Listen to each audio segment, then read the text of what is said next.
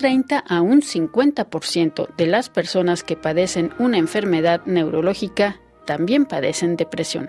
Así lo señala la Sociedad Española de Neurología en su informe Depresión y Neurología, cuyos resultados presentó en su reunión anual. El objetivo, determinar el impacto que tiene la depresión en los pacientes con este tipo de enfermedades para hacer un mejor diagnóstico.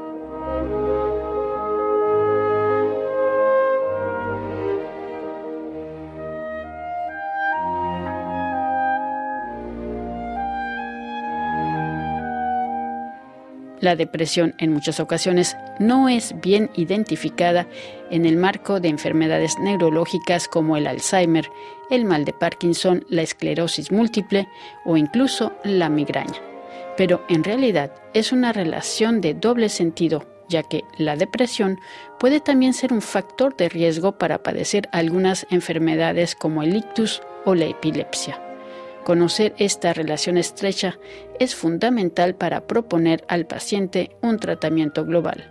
El doctor Javier Camiña, de la Sociedad Española de Neurología. En esta reunión anual de la Sociedad Española de Neurología hemos querido destacar la relación entre la depresión y las enfermedades neurológicas. La depresión está muy relacionada con el bienestar de los pacientes e influye tanto en algunos síntomas propios de la enfermedad como en, cómo el paciente cumple el tratamiento y cómo evoluciona dicha enfermedad.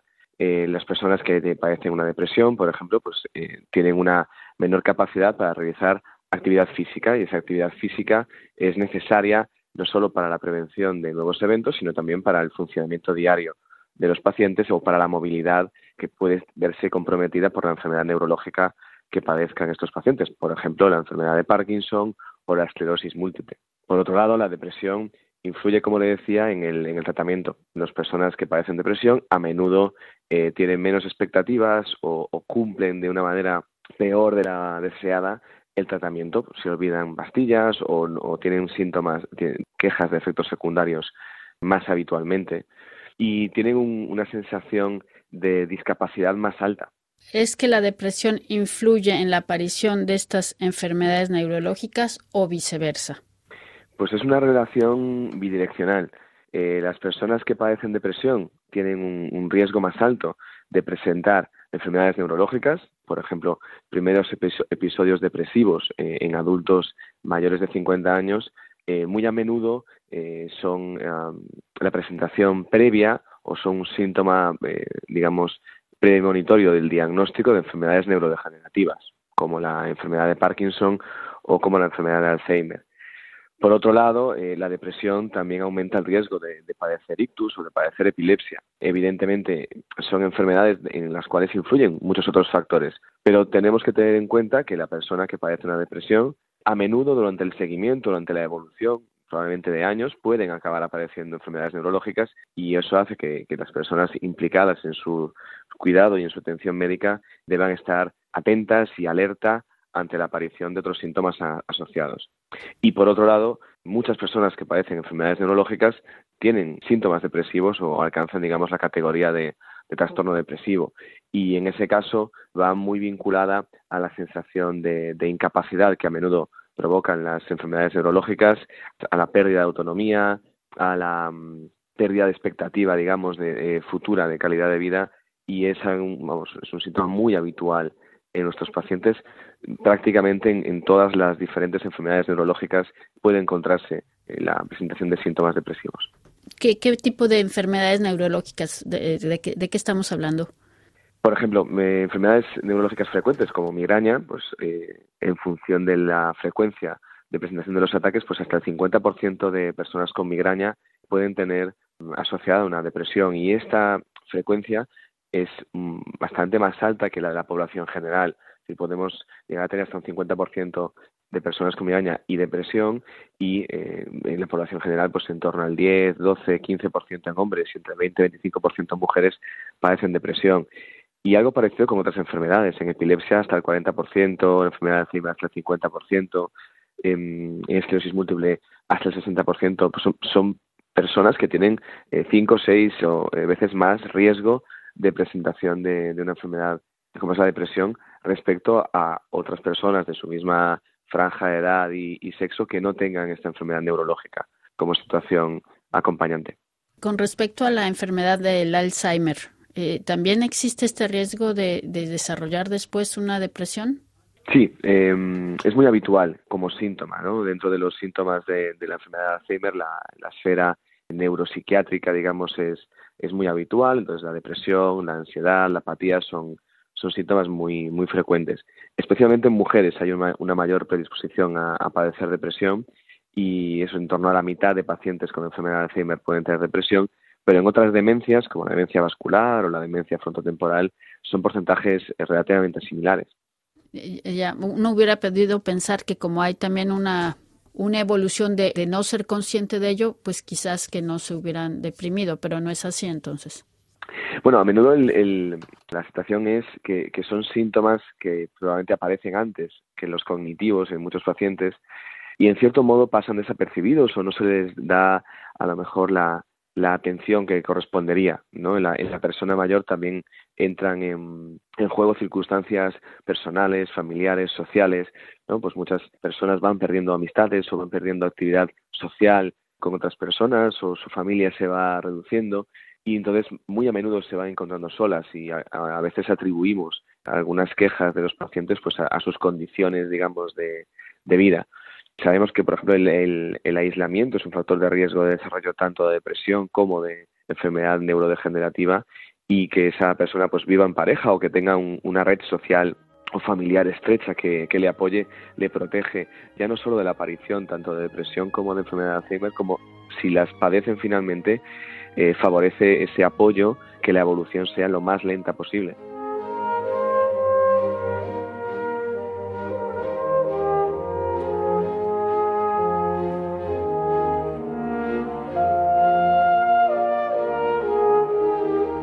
¿Qué se puede hacer? ¿Qué es como el tratamiento o me imagino que es algo más global, no, no solamente a través de medicamentos? ¿Cómo, cómo se puede paliar este problema?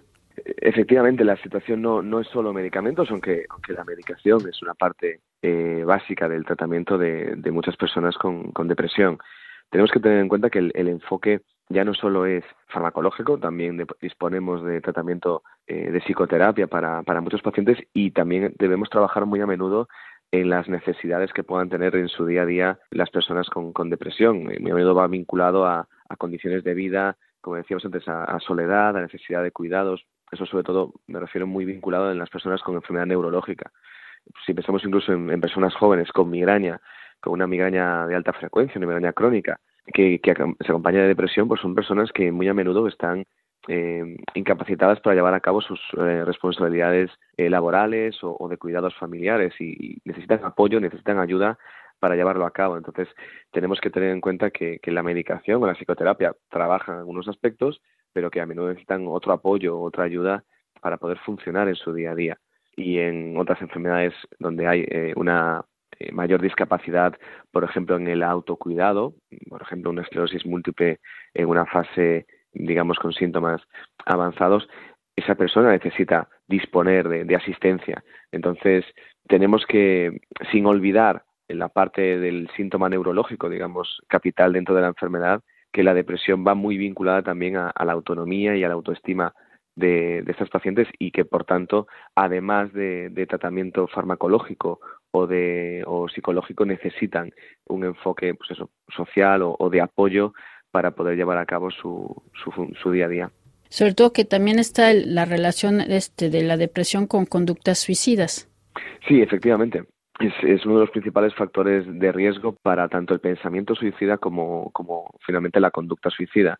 Tenemos que tener en cuenta que eh, el suicidio es una de las principales causas de, de, muerte, muerte violenta en, cualquier edad, eh, incluido en, ancianos. Y, tenemos que tener en cuenta que estas personas muy a menudo tienen pensamientos eh, suicidas al principio del diagnóstico, donde a veces se ven eh, algo desbordados por la, idea o los pensamientos que pueden tener respecto a la enfermedad, la sensación de desesperanza ante a menudo enfermedades neurológicas que pueden ser o que suelen ser crónicas o, progresivas e incluso aunque, los síntomas depresivos sean leves tenemos que, intentar escuchar, entender y, preguntar respecto a estos pensamientos a, nuestros pacientes, porque el riesgo aumenta claramente y de hecho en los últimos años se ha visto como ese pensamiento es algo que se está documentando de una mejor manera y que, ha aumentado.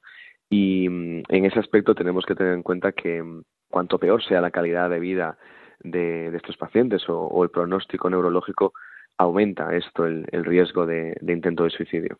Sí, porque algo también fundamental es el diagnóstico, ¿no? Precisamente a veces se va a pasar un poco de, de, largo el aspecto de la depresión, ¿no? Es decir, se está concentrando mucho en el, la enfermedad neurológica y se va más bien a malinterpretar, ¿no? Bueno, es un cansancio, no tiene, pues no, no, no está de ánimo, cuando es algo más serio. Efectivamente, aparte del mensaje que queremos transmitir, también es es un mensaje para nuestra actividad habitual como, como neurólogos, que debemos actuar de manera más proactiva en la identificación de estos síntomas, porque es cierto que muy a menudo se solapan eh, los síntomas depresivos o, o de ansiedad eh, con, con, síntomas más específicos de la enfermedad neurológica. Y, en cierto modo, en nuestra actividad tendemos a, a darle pues, más importancia a, los aspectos más puramente neurológicos, pero no debemos olvidar eh, ni por frecuencia, ni por importancia, ni por la repercusión en, en, la evolución y en la calidad de vida de nuestros pacientes, que los síntomas depresivos suelen estar presentes, pueden ser tan invalidantes como los síntomas neurológicos y, no debemos obviar ello. Tenemos que tener en cuenta que a menudo, pues eh, nuestros pacientes, el especialista que le va a hacer un seguimiento más prolongado o más recurrente, somos precisamente los neurólogos y entonces no debemos descuidar este aspecto porque a lo mejor a nuestros pacientes les le resulta difícil o menos accesible eh, llegar a la visita de psiquiatría o de psicología. Entonces es importante, tanto por nuestra parte como por otros profesionales implicados, como eh, los médicos de atención primaria, el, en, cuidar ese aspecto, en prestar una atención especial y en poder trabajar de manera multidisciplinar en mejorar esta situación. Nuestro trabajo no es simplemente diagnosticar depresión, también es intentar estimular eh, la buena situación de la salud mental de nuestros pacientes. Pues muchísimas gracias, doctor Javier Camiña de la Sociedad Española de Neurología. Muchas gracias. Sobre este tema de la depresión y las enfermedades neurológicas.